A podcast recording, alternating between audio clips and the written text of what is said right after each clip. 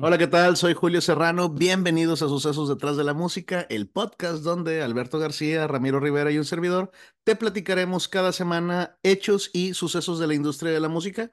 Me encuentro como cada jueves con mi carnal. Alberto García, ¿cómo estás, Julio? Muy bien, Alberto. ¿Y tú cómo has estado? A todísima madre, compadre. Qué bueno, eh, apenas te iba a decir qué formalidad, pero ya la todísima madre le cambió ahí un poquito el panorama, güey. Vengo del, Oye, güey. Vengo de la chamba, güey. No me no alcancé ni a cambiar, güey. Vale, bien, Sí, vienes, vienes con uniforme Godín. Sí, güey, te das cuenta. Hermoso tráfico, me imagino. Te da madre, güey, no te das idea, güey. Estuvo Qué cosa tan bella. Pero bueno, aquí, jueves, güey, para traerles un poquito de historias de gente que sí lo logra, güey, o no. Este, y bueno, platícame, compadre, ¿qué hay para el día de hoy?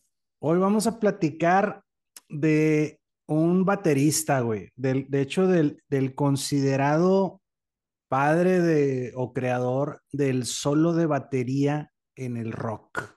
Ah, cabrón, no, sabía que había alguien que tuviera ese título. No, sí. El, creador del solo de batería, la verga, güey. Está Juan Ramón Palacios debe estar eyaculando ahorita en este momento. Saludo, Juan Ramón Palacios. Compadre, pues bueno, pues si te parece bien, Sucesos detrás de la música es un contenido por parte de Acid Productions.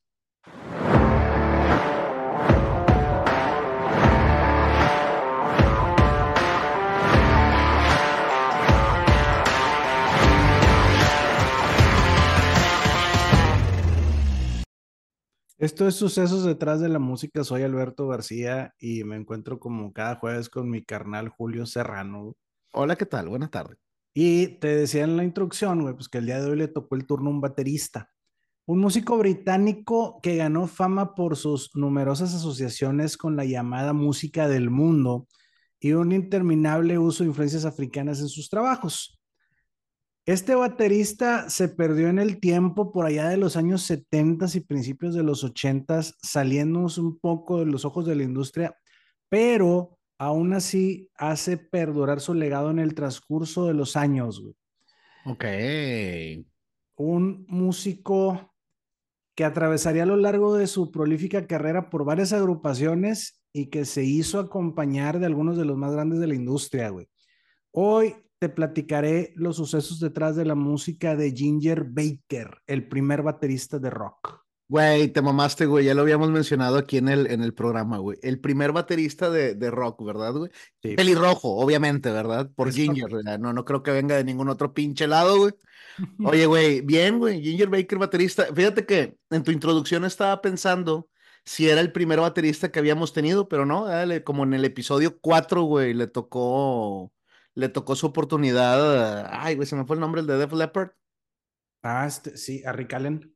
A Rick Allen, ¿verdad, güey? Eh, que perdió, que también está muy bueno el episodio porque fue es el baterista que perdió el brazo, desafortunadamente. Y digo, bueno, si alguien no sabe, ¿verdad? Para tocar la pinche batería necesita los brazos.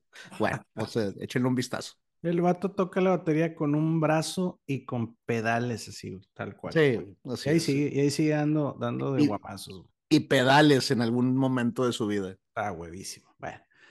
Peter Edward Baker, mejor conocido en el mundo de la música como Ginger Baker, nace un 19 de agosto de 1979, 79, eh, no, 1939 en Lewisham, Londres. Apenas voy a decir, oye, no, no, es tan, no es tan antiguo. Es no, la época, no, 39, la verga. Sí, güey. Su padre era un albañil de nombre Frederick Louvain Baker, que trabajaba para su padre, o sea, el abuelo de Ginger, okay. quien poseía un negocio de construcción. Y su negocio familiar. Y su madre era una mujer, haz de cuenta que uno era el albañil y el otro el chalán, güey, tal cual. Sí. Y, la mamá de él era una mujer de nombre Rubin May, eh, May Baildon y trabajaba como tabaquera, o sea, se dedicaba a formar habanos. No, hombre, a ver, los quiebro, güey, si me consigues un trabajo de esos, güey. Sí, cabrón. Y pues los papás del Ginger al parecer no eran muy creativos, pues apodaron a su hijo Ginger pues por cabello rojizo, como tú decías. Sí, de, cuando la isla tienes, compadre, si la vida te da naranjas y una carretera, vientos naranjas a la carretera, güey, ah, no hay más. Pues, tal cual. Eh, Frederick, el padre de Baker, fue cabo de lanza durante la Segunda Guerra Mundial en el Real Cuerpo de Señales, que estos son los primeros tropas en entrar en acción y que se encargan de proporcionar información y comunicaciones en los campos de batalla, güey. Bueno, o sea, estaba ahí en la línea. Entonces, desafortunadamente murió en combate en la campaña de, de lo de Carnazo en 1943, que este fue... Carne de cañón, güey.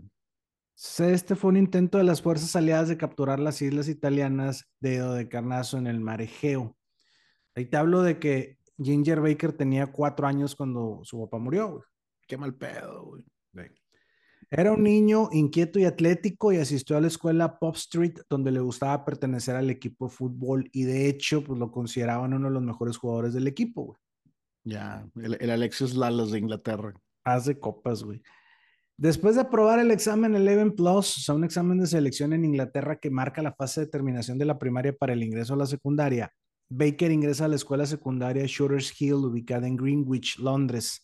Pero además, a la par se unió al Escuadrón 56 del Air Training Corps con base en Woolwich, que este es una organización juvenil voluntaria británica que alinea y fomenta el conocimiento y aprendizaje de los valores militares centrados en la aviación.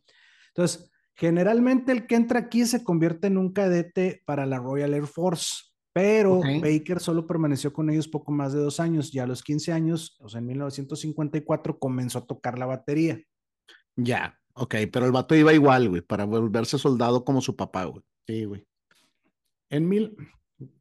Perdón, en 1960 tuvo la oportunidad de tomar clases de batería con Phil Seaman, quien fuera un influyente músico de jazz en Inglaterra en épocas de la posguerra con un fuerte trasfondo en las músicas de, de, la música de las grandes bandas. ¿Te acuerdas que se me pues, era la, era la época, ¿verdad? Es lo, es lo que ha de haber traído el güey. Sí. Entonces, esto lo llevó a poder participar en algunas de esas grandes bandas de la época, aunque a pesar de que era un buen estudiante, pues frecuentemente le acusaban de ser un baterista ruidoso e impulsivo. Pero pues esto lejos de desanimarlo le mostró el camino del rock, mientras se ganaba la vida tocando jazz en algunos bares de Londres. Pues imagínate. Jack. Qué chingón, la güey. combinación, güey. Sí, güey. Y entonces Baker siempre reconoció a Simen como una gran influencia a su estilo, entre otros como Art eh, Blackley, Mark Roach, Elvis Jones, Philly Joe Jones y Baby Dots. Este, pues básicamente ellos fueron los que lo influenciaron para formar ese estilo en la batería. Así es, bateristas de aquellas épocas, güey. de allá del 45, güey. Así que consiguió en ese tiempo participar con su primer grupo, una banda de rhythm and blues con fuertes tintes de jazz llamado Grand Bond Organization, donde Baker eh, ganó algo de reconocimiento y conocería a su compañero de banda, el bajista Jack Bruce, con quien sería compañero en otras bandas aunque debemos eh, conocer que la relación entre Baker y Bruce era muy volátil, o sea, chocaban mucho. Amor y odio. Sí, pero, o sea, haz de cuenta, fíjate, imagínate una vez en un concierto, Baker lo atacó con un cuchillo, güey. Ah, sí. ok. sí. O digo, la verdad, es una pinche junta de producción de sucesos, güey. O sea. sí, güey. Entonces el incidente ya no llegó a mayores. Hoy en día se puede encontrar música del Grand Bond Organization en YouTube. Grabaron varios álbumes y más adelante volvería a lanzar algunos temas, eh, pero en la década de los ochentas, cuando los miembros ya habían alcanzado la fama en el rock progresivo y el jazz fusión.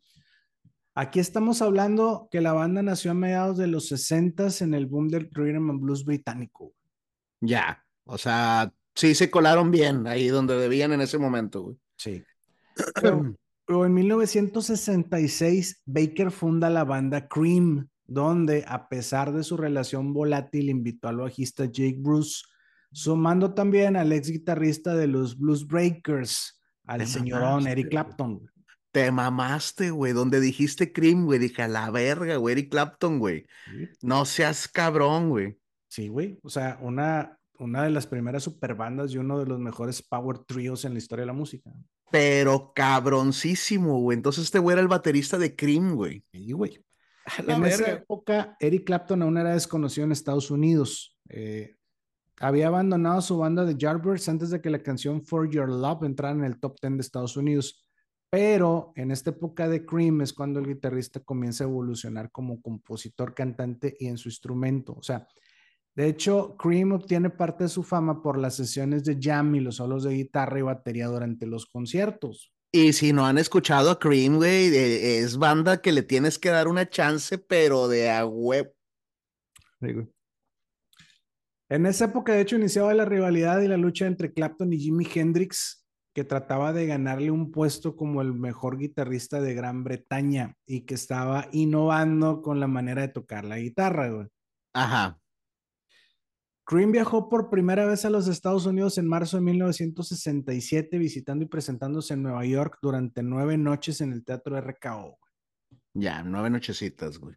Y nada más le bastaron 28 meses para convertirse en un éxito comercial, tocando por Europa, Estados Unidos y vendiendo millones de copias de sus álbumes, convirtiéndola en una de las primeras bandas que redefinieron el papel instrumental dentro del género del rock, enfatizando el virtuosismo musical y las improvisaciones al estilo del jazz. Por eso te decía, pinche fusión de este cabrón, güey. O sea, ruidoso y la chingada, pero, pero, o sea, la fusión del, del, rock y del jazz, güey, todo el desmadre que hacía. Sí, ese estilo jazzístico, compadre. Sí, güey, y super bandota. Que debemos de reconocer, güey.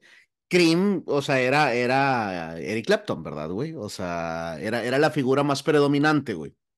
Era, era, bueno, para la larga fue el más conocido, ¿no? Pero este cabrón del que te estoy hablando también. Sí, o sea, todo el mundo por toda. No se hubieran convertido en una super banda si alguien la estaba cagando. Ah. Eh, este, se peleaban, pero es otro pedo. Oye, de hecho, quiero dejar la recomendación de que le den un vistazo a la canción eh, de Crossroads de Robert Johnson, pero en la versión de Cream. Ok, tienen ahí su, su crossover, Robert Johnson, güey, sí, nuestro episodio de aniversario, güey. Sí, señor, este. Ay, y no olvidemos que Clapton se ha declarado un gran fan del guitarrista y esta versión interpretada en vivo, güey, pues está bien chingona. Sí, cierto, güey. Sí, cierto, Eric Clapton fue de los que, de los que era gran fan de, de, de Robert Johnson, güey. Él, Slash y otros tantos grandes, ¿no? Y bueno, aunque Cream fuera considerado uno de los mejores grupos de su época, pues los choques constantes entre Baker y Bruce hicieron que la banda se disolviera, haciendo su despedida con el álbum Goodbye. Tampoco se la quebraron, ¿no? Sí, tampoco se la pelaron. Este contiene actuaciones en vivo en el The Forum de Los Ángeles, grabadas el 19 de octubre de 1968 y que fueron comercializadas poco después de que la banda se separara.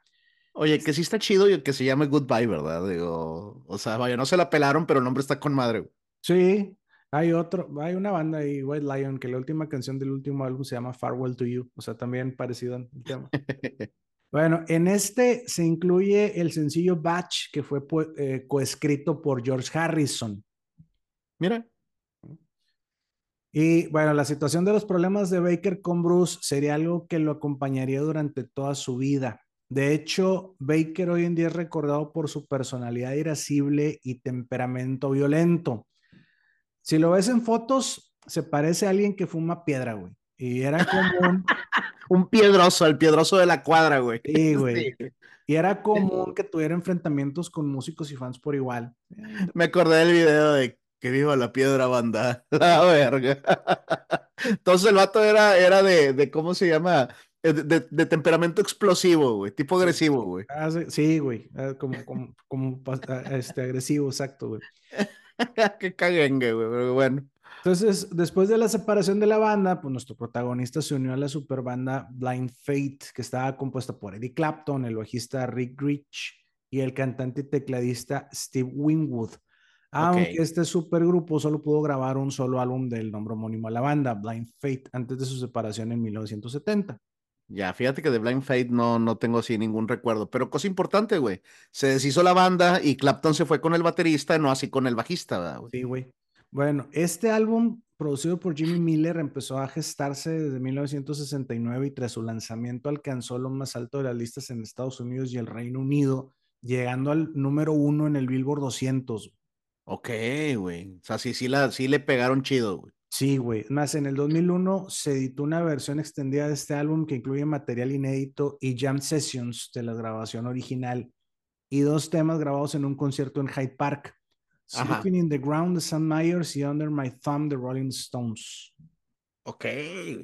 Eh, este disco generó una gran polémica debido a la portada, porque en la portada se cuenta, es de las más icónicas del rock a nivel mundial. Sí. es eh, obra del célebre fotógrafo y artista visual Bob Sinderman, quien se hiciera famoso por sus trabajos junto a Janis Joplin y Grateful Dead, resultando en un punto de inflexión en la carrera del fotógrafo. La portada de este es una una niña, una pelirroja, güey, desnuda, sosteniendo un jet futurista mientras mira al espectador con un rostro relativamente neutro y con la boca entreabierta, güey. En la portada de un disco, güey. Sí. Por allá de los 70s, 80s. Sí, señor, los 70s. La de ok, ya no, no había una iglesia que no la estuviera mencionando por pecadores, güey, seguramente. Eh, no, pero sí se hizo un pedo, güey. Por, o sea, los medios de comunicación hicieron un pedo, güey. Y aparte, pues los distribuidores del álbum. Ok. Bomb Sidman aseguró tiempo después que había encontrado a su modelo en el metro de la ciudad. Y en un primer momento la chica había aceptado posar para el disco, pero debido a su timidez y pues porque a sus 14 años podía verse algo adulta en la fotografía, güey. La obligaron. No, güey sería su hermana de 11 años de edad. Mariora. Es que, ya de 14 estás muy mayor para salir desnudo en una. Sí. Entonces, Mariora eh, Gossien, quien tomaría el papel de la modelo en la portada. 11 años, güey. Obviamente tenía una autorización previa por parte de sus padres eh, y la chica pidió un caballo como parte de su pago por el trabajo, güey. Mismo. Una pareja de desnudistas pidió un caballo. sí, güey. Este, el cual pues no le entregaron, güey. no mames, güey. Pero en cambio le dieron un chequezote por 40 libras esterlinas. Güey. Uy, cabrón, no te alcanza un caballo con eso, pero muy bien. Aunque la interpretación de la prensa pues se fue hacia la sexualización de una menor de edad que sujetaba un símbolo fálico, güey. Sidman ha declarado que esa es una postura absurda y que el trato, él trató de simbolizar la inocencia sosteniendo una especie de fruta del conocimiento representada pues por la nave espacial, güey. Ah, ahora todo cambia, sí. Ah, el mismo Sidman ha declarado, y cito, la imagen simboliza el logro de la creatividad humana y su expresión a través de la tecnología de una nave espacial. La inocencia sería la portada de los ideales a través de una niña, una chica tan joven como Julieta de Shakespeare.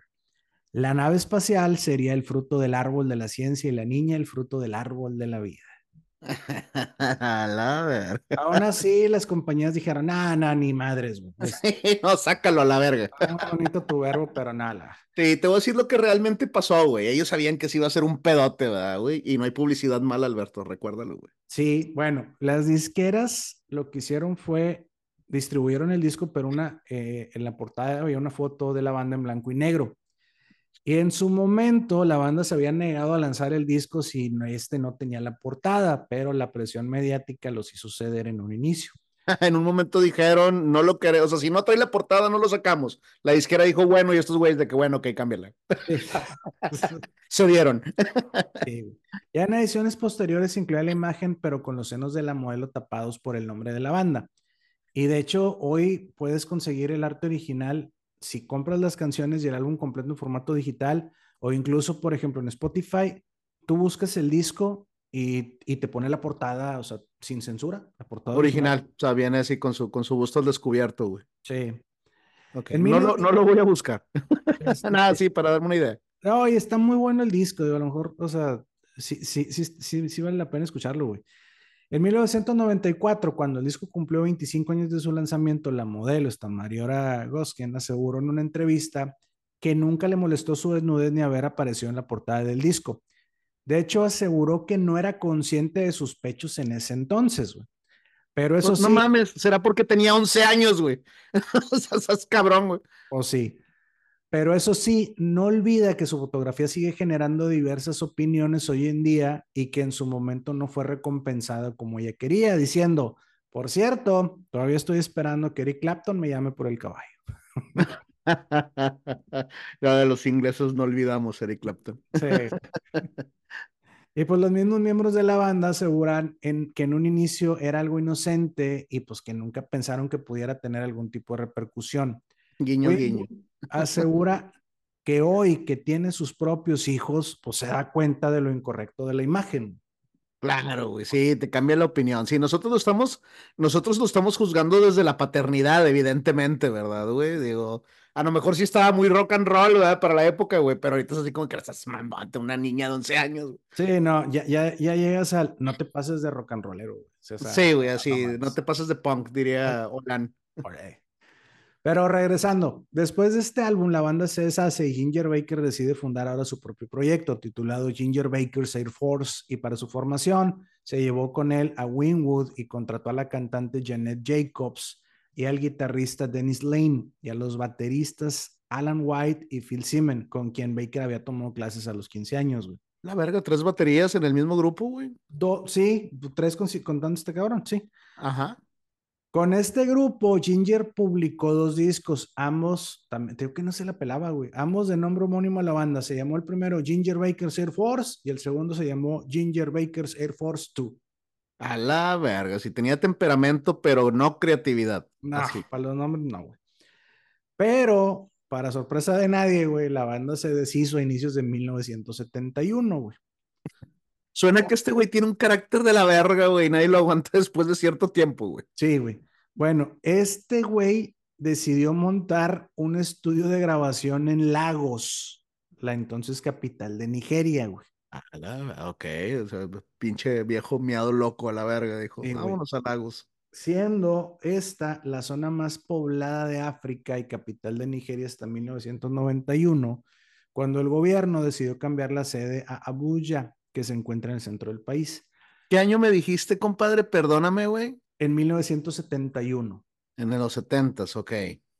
Pero además, pues Baker consideró que sería divertido hacer, hacer el viaje a Nigeria por viaje, atravesando pues ni más ni menos que el desierto del Sahara, güey.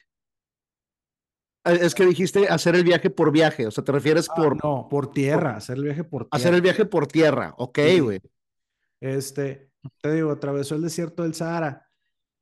Este desierto tiene una superficie de más de 9.400 kilómetros cuadrados. O sea, para que te des una idea, es tan grande como China. Obviamente este güey no lo rodeó todo, ¿no? Pues lo atravesó. Sí, lo atravesó. Y pues nada, pendejo, güey. Para el viaje invitó al director de documentales Tony Palmer con la idea de grabar un documental de su experiencia viajando por África. Y pues así lo hizo, güey.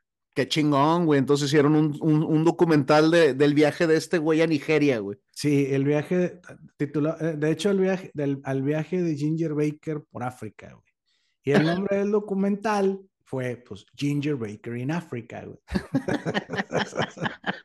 tipo simple. Te gustos sencillos, güey. Güey, qué ver, güey. Qué experiencia tan chida, güey. Me gusta viajar, este, que lo graben, apuñalar compañeros, güey. Mamás, así normal.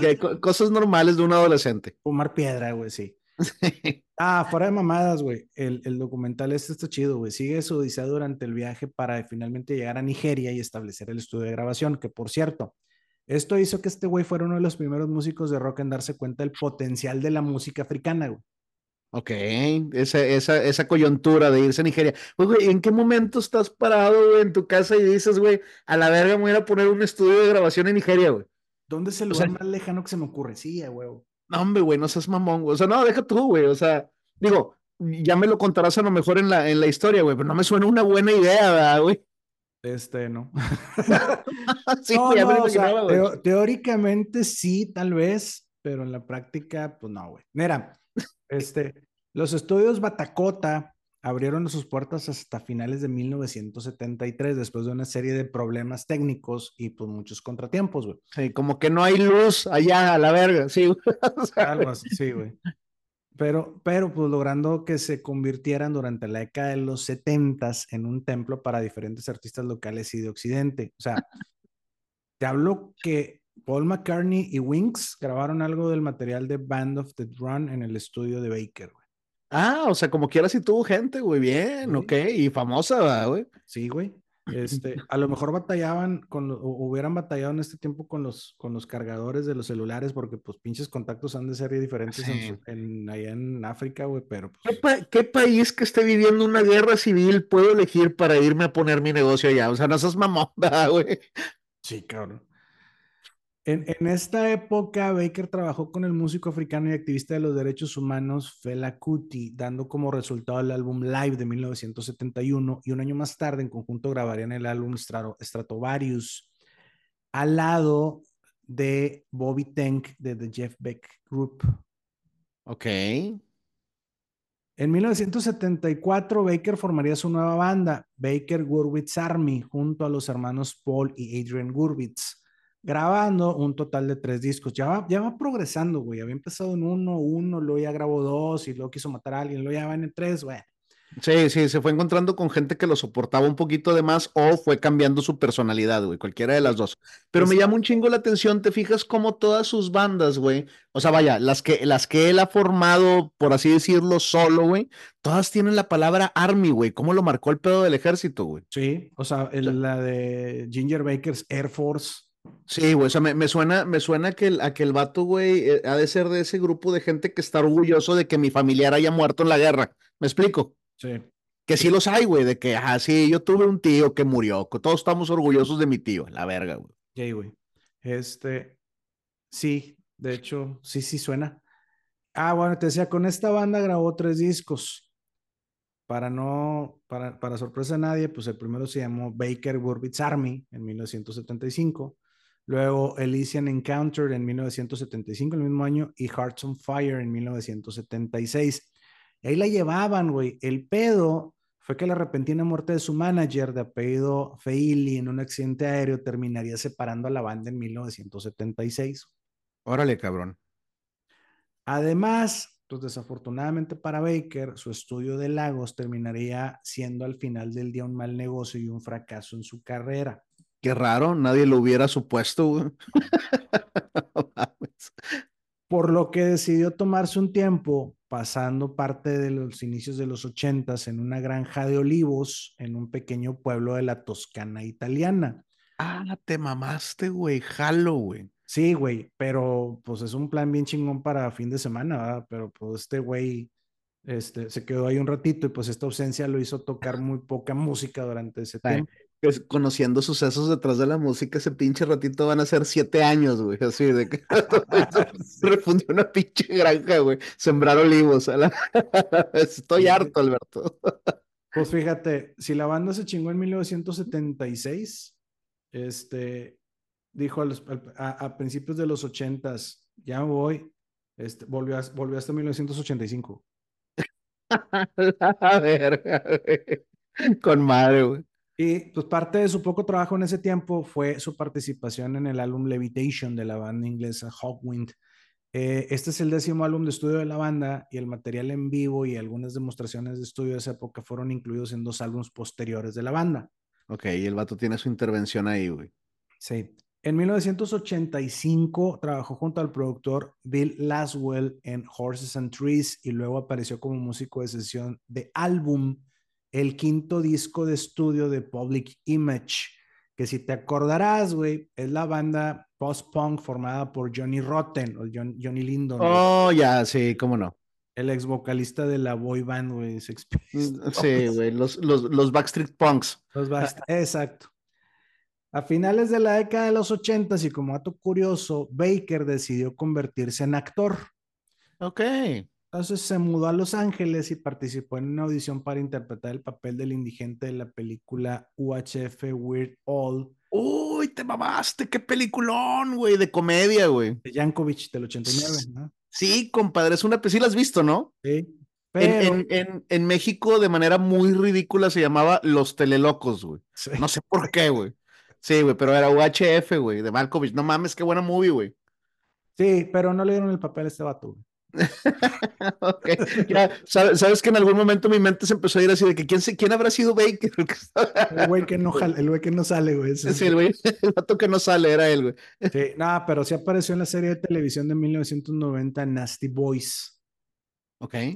Luego, en 1992 decide regresar a la música y toca junto al grupo de hard rock Master of, of Reality, junto al bajista Butch y el baterista Chris Goss para el álbum Sunrise of the Software Boss. No me mientas, güey. Estuviste a punto de decir puppets, güey? puppets, ya huevo, güey. Condicionado el cerebro, ¿verdad? sí, no. Y en, y en esta época yo creo que estaba muy deseoso de volver a aquellas épocas con Cream, porque en 1993 vuelve a formar otro super trío, de nuevo con Jack Bruce, el bajista que siempre estaba de, agarrándose de chingazos, güey. Ya, ya ven, Bruce, te prometo que no te voy a cuchillar, güey. Sí, pero ahora sumaron al bajista de blues rock irlandés Gary Moore. Pero pues el trío solo duró un poco periodo de tiempo, lanzando solamente un álbum titulado Around the Next Dream en 1994. Fíjate, está raro que en un grupo tuvo dos bateristas y él tres, güey. Y en otro dice, vamos a hacer un trío, pero vamos a meter a dos bajistas y la, y la percusión. O sea. Sí, güey, qué loco, güey. Sí. Pero de derivado de sus intentos sin éxito de mantenerse vigente y por su afición al polo, güey. Este, tío, sabes, aquel juego de pelota, ¿no? Lo que jugábamos en la secundaria, cálmate, mamá. Cálmate, puñeta, sí, güey. Ay, ay, qué hueva, polo. Sí. Ahorita dicen, ay, no puedo, tengo pádel, sí, güey. No, este, este vato, pues se mudó a, a Parker, Colorado, el segundo municipio más poblado del condado, y se convirtió en un fiel participante de los eventos del Parque Ecuestre de Salisbury donde además patrocinó una serie de sesiones improvisadas y conciertos en el centro ecuestre los fines de semana. Pero con la vida de este vato, güey. Está con madre que el güey se da lo que quiere, güey. O sea, ahora quiero este pedo y ahí va, güey. se figura como un moped así caminando, güey. Rojillo. ¿Qué el día de hoy? Sí, ¿qué, tengo ganas de hacer? No, y luego se cambió, güey, y se fue al club de, o sea, el polo, pero decía, ay, pues voy a organizar conciertos como Florence Foster, ¿te acuerdas? Oh, ok, o sea, él mismo se organizaba sus eventos. Sí, güey. Sí. Jodie Foster. Digo, Jodie Foster no, está. Florence, Florence. Foster. Baker vivió en Parker de 1993 a 1999, pero su pésimo historial con el consumo de drogas, güey, le causaron cada vez más problemas con la inmigración estadounidense. Por lo que en 1999 vende su propiedad en Parker y se muda a Sudáfrica. a la verga, no mames. porque sí dijimos, ¿no? Que tenía cara de que fuma piedra, güey. Sí, Mientras hacía su bebé en Parker en 1994, había formado nuevamente sin éxito Ginger Baker Trio, ahora con el bajista Charlie Hayden y el guitarrista Bill Frisell pero tuvo la oportunidad de volver a tener una probadita de aquellos años de gloria, el 3 de mayo de 2005, cuando se reúne con Eric Clapton y Jack Bruce para una serie de conciertos de Cream realizados en el Royal Albert Hall y en el Madison Square Garden. Y de hecho, los videos de los conciertos en Londres fueron publicados ese mismo año y también los puedes encontrar en YouTube. Ya, sí te da curiosidad ya verlos un poquito más grandes, güey. Pero qué rico, qué rico y qué triste, güey. Sí debe ser difícil tener ese nivel de fama, güey. Separarte creyendo que la vas a mantener, güey, y luego empezar a llorarla, güey, de que puta, aquellos años éramos felices y no lo sabíamos, ¿no? Haz de cuenta, sí, güey. Jack Bruce hizo una pequeña declaración en una entrevista en 2009 a Rolling Stone diciendo, es una cosa muy peligrosa la relación entre Ginger y yo. Hoy en día coexistimos felizmente en diferentes continentes aunque le he estado pidiendo que se mude porque todavía está muy cerca. A la verga, o sea, vete tantito más lejos, compadre. Sí, güey. O sea, y te hablo de que Jack vivía en Inglaterra y Baker en Sudáfrica. Güey. Sí, su pinche madre. Una de las noticias sobre Baker en ese tiempo fue que una empleada de banco llamada Lingüide Noco, a la que Baker contrató como asistente personal, lo defraudó por casi 500 mil rands, que es la moneda oficial de Sudáfrica. Güey. Que te des una idea de cuánta lana es, güey, Baker le pagaba 7 rands por día. Ok, o sea, sí es un chingo de lana. Sí, güey. Pero la empleada aprovechó su puesto para conseguir la información de las cuentas bancarias de Baker y lo defraudó. Ella argumentó que el dinero había sido un regalo por parte de Baker después de que se convirtieran en amantes. Pero Baker se defendió diciendo, tengo en mi cuerpo una cicatriz que solo una mujer que tuviera algo conmigo pudiera conocer. La cicatriz está ahí y ella no sabe dónde está. Ya, está bien. No, suficiente argumento, ¿verdad? Jaque mate. perra, perra sudafricana. pues no se declaró inocente, pero fue declarada culpable de fraude y en octubre de 2010 fue condenada a tres años de supervisión correccional, algo parecido al servicio comunitario. Y Baker se mostró molesto por la sentencia, pues argumentando que era una farsa. El vato la quería ver en el pinche bote, güey. Sí, güey. En el 2009, Ginger Baker publicó su autobiografía llamada Hellraiser. Y a lo largo de 2013 y 2014 realizó una gira con la banda que llamó Ginger Baker Jazz Confusion, que se trataba de un cuarteto formado por el saxofonista Alfred Pee Ellis, el bajista Alec Danworth y el percusionista Abbas Dudu, y pues Baker en la batería. Ajá. Con esta banda eh, firmó en 2014 con el sello de jazz de los Estados Unidos Motema Music para lanzar el único disco de la banda y el último en la carrera de Baker llamado Why. Ya. Baker tenía en ese momento 75 años y era su primer álbum en solitario en los últimos 16. A la verga, sí, pues dijiste, el vato se perdió por mucho tiempo en un campo de olivos en la Toscana. Sí. y luego, y antes en África. Sí, y luego en el Polo y luego en Sudáfrica. A la vida de este güey. Durante toda su vida, Ginger Baker tuvo una eterna lucha contra su adicción a la heroína, droga que comenzó a consumir en 1960 mientras era baterista de jazz en los bares de Londres. Él mismo comentó que solo cuando viajaba a África conseguía estar sobrio por un corto periodo de tiempo, pero luego recaía, güey. Ya. Qué mal pedo, güey. Sí, güey. Dice haber dejado las drogas unas 29 veces en su vida. Ya, por periodos de dos o tres semanas. Sí, güey. Tal cual. Y solo consiguió dejar la droga por un periodo largo de tiempo cuando se mudó al rancho de olivos en la Toscana italiana, güey, donde sembraba olivos este vato, güey. Ya, cuando estaba ahí lejitos, güey. Qué, mal pedo, güey. Sí, güey. Qué mal pedo, porque una adicción es bien ojete, güey. Sí, cabrón. En 2013, Baker anunció que tenía una enfermedad pulmonar obstructiva crónica debido a años de fumar mucho, pero además tenía dolores en la espalda debido a la osteoartritis degenerativa. Güey. Ok. Y en febrero de 2016 fue diagnosticado con problemas cardíacos graves, cancelando todos sus conciertos. Ok, o sea, sí estaba grave el cabrón. Sí, sí. Ya, ya dio el viejazo, güey. En aquel entonces, Baker escribía en su propio blog donde tenía contacto con sus seguidores, güey. En ese momento puso: Acabo de ver al doctor. Gran sorpresa. No más conciertos para este viejo baterista. Todo está mal. De todas las cosas que nunca pensé que sería, era mi corazón. Uf. Qué mala onda, güey. Así que a finales de ese año se supo que Baker estaba siendo preparado para aplicarle un tratamiento pionero. Él mismo escribió, hay dos opciones para la cirugía y dependiendo de qué tan fuertes sean mis viejos pulmones, pueden hacerme ambas. El cardiólogo es brillante. Ayer insertó un tubo en la arteria de mi muñeca derecha y lo llevó hasta mi corazón. Toda una experiencia. Estaba tomando fotografías de mi corazón desde adentro, una tecnología asombrosa. Él dice que me hará lugar de nuevo. Gracias a todos por su apoyo. Ya, sí, como dices tú, pues ya, güey, ya dio el viejazo, ah, güey. Sí, sí, sí, sí. En junio de 2016 se informó que estaba recuperando de una cirugía corazón abierto, pero que también había sufrido una fuerte caída que le había ocasionado hinchazón de piernas y pies, güey. La caída. Sí. Ok. El 25 de septiembre de 2019, la familia de Ginger Baker informó que estaba gravemente enfermo en el hospital y pidió a los fanáticos que lo mantuvieran en sus oraciones. Güey. Ginger Baker murió el 6 de octubre de 2019 a los 80 años en un hospital de Canterbury, en Inglaterra, derivado de complicaciones de la época. Del EPOC, ya por tantos años de fumar. Sí, güey. El 23 de octubre se celebró un funeral privado en Canterbury, Kent, al que solo asistieron familiares y amigos cercanos. Güey. Baker estuvo casado en cuatro ocasiones y tuvo tres hijos. Jeanette en 1960, Lida en 1968 y Coffee en 1969. Coffee, con madre. Y este último, pues su único hijo varón, también baterista profesional. Órale, mira, güey. Sí. Mamalón, güey.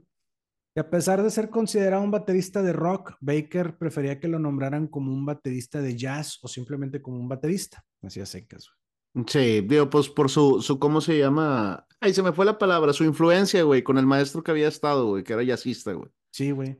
Y pues él tiene un legado en, eh, influencia increíble en el mundo de la música, porque pues su estilo eh, le llegó a bateristas de la talla de John Bonham, Peter Chris, Neil Peart, Stuart Copeland, Ian Pace, Terry Bossio, Dave Lombardo, Tommy Aldrich, Bill Buford, Alex Van Halen, eh, Danny Serafin y Nick Mason, entre puta. Sí, entre, entre todos los demás, compadre, si eres considerado el primer baterista de rock and roll, güey, seguramente influenciaste un montón de gente, ¿verdad? Está huevísimo, güey. Fue, fue escrito como una de las primeras superestrellas de la batería de rock clásico por la revista Modern Drummer. Mamalón, güey. Mamalón, qué pinche legado, güey. Da, da un poquito de tristeza, güey, que no se haya mantenido más en el, en el aparador.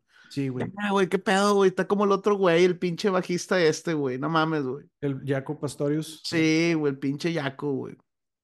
y All Music lo describió como el baterista más influyente de la década de los 60, afirmando lo siguiente, güey. prácticamente todos los bateristas de todas las bandas de heavy metal que han surgido después de aquella época han tratado de emular en algún aspecto el estilo de tocar de Baker. A la verga, te imaginas, compadre, tener, tener ese pinche legado en tus hombros, güey. Qué bonito, güey. Y aunque Baker es ampliamente considerado un pionero de la percusión de heavy metal, este expresó su repugnancia por el género, güey. Y, ah, pues, ya, sabemos que era viejito roto. ¿verdad? Exacto, güey. Eh, de hecho, el reportero David Freak de Rolling Stone escribió en 2012, güey. Incluso en la vejez te acercas a Baker bajo tu propio riesgo, güey. De hecho, empeora, ¿no? Así tengo entendido. Sí, no, eso, eso no, no, mejora, empeora, güey, sí. La revista Drum incluyó a Ginger Baker entre los 50 bateristas más importantes de todos los tiempos, afirmando que Baker había cambiado para siempre la faz de la música de rock y tenían razón. Sí, güey, sí la había cambiado. Qué chulada, cabrón. Según una encuesta entre los lectores de Rolling Stone, Baker fue votado como el tercer mejor baterista de todos los tiempos, güey. Pero más importante es que es considerado como el baterista que prácticamente inventó el solo de batería del rock. Bueno. En 2016, Rolling Stone lo honró en la posición número 3 de su lista, los 100 mejores bateristas de todos los tiempos. Ok, ¿en qué posición, perdón? 3. A la verga, güey. Si quieres saber quiénes eran los primeros, uno era, el, número uno era John Bonham de Led Zeppelin y el dos, Kid Moon de The Who. De The Who. Según el autor y columnista Ken Mikalev, en su libro Classic Rock Drummers, el panteón de bateristas contemporáneos del metal, el fusión y el rock deben su existencia al trabajo pionero de Baker con Cream. Verga, güey. Y pues eh, Neil Peart dijo, su forma de tocar fue revolucionaria, extrovertida, primitiva e inventiva. Puso el listón de lo que podía ser la batería de rock. Cada baterista de rock desde entonces ha sido influenciado de alguna manera por Ginger, incluso si no lo saben. Aunque no lo sepas, güey, ahí está el vato. Ahí está tu papá, güey. Sí, güey, la verga, güey. Ginger Baker nos dejó un legado de 18 álbumes en solitario, uno con Blind Fate y ocho con Cream, entre otras muchas colaboraciones eh, pues del baterista con otros artistas y sus proyectos personales, güey. Claro, güey, sí suena a alguien con el que, con, el que querías tocar, güey. Sí, sí. No convivir, pero sí tocar. Y esta fue la historia de uno de los más grandes bateristas de todos los tiempos, el primer baterista estrella de rock de todos los tiempos, el señor Ginger Baker. El creador del solo, güey, el número tres en la historia de todos los bateristas, güey, y el cabrón más influyente de los sesentas, güey. El a la al bajista. Sí.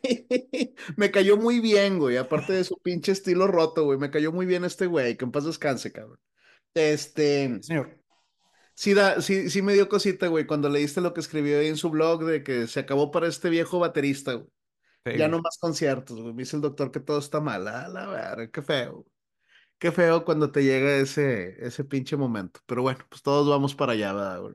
Sí, güey. Estuvo alejado mucho tiempo de la escena, pero por gusto. O sea, el vato. Sí. El, el, yo creo que en algún momento el vato también dijo: necesito alejarme de todo y de todos, güey. Y fue, el, y fue la época en la que más pudo estar sin la dependencia de la droga.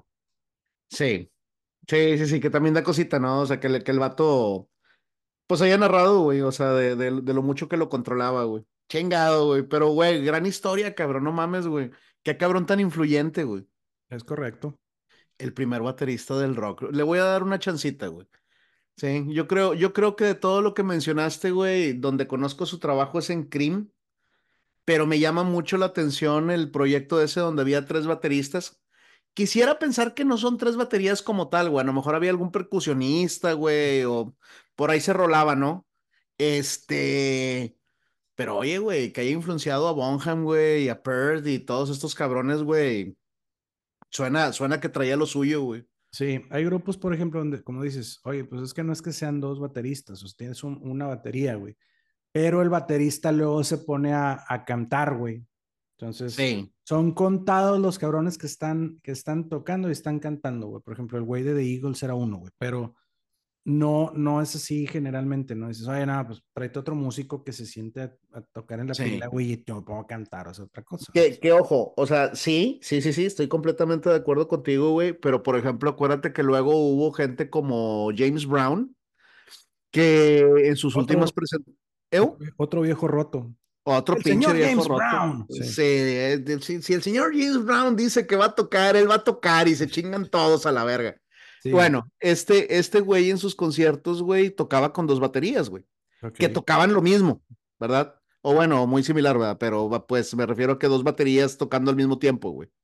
Sí, sí, pues, sí, claro. Este, pues hay los grupos, la, formación clásica de los grupos, ¿no? Que traen dos guitarras, digo, que hacen cosas diferentes, pero tienes dos guitarras. Así es tener dos bajistas, pues si uno no te sirve, ¿qué chingos están a servir dos? si uno no existe, pues el otro tampoco. este no hace nada y este le ayuda, pues estamos jodidos. y nada tan pinche importante que es el bajo, ¿verdad? mandándolos a la verga. De hecho, personajes imaginarios, esos güeyes no existen, güey. Así es. Están, están, ahí terminando el triángulo nada más, güey, para que se vea bien la banda, güey. Así es. Se vean bonitos, güey. Te creas, no es cierto. Tú sabes que sí, chiquitín. Está bueno, compadre. Pues no sé si traigas algún otro apunte, güey. Vámonos. Vámonos temprano, compadre. Regálame, por favor, dónde te podemos encontrar. Arroba soy Beto GR en X. Yo soy Julio Serrano 360 en Instagram y les dejamos nuestro cariño.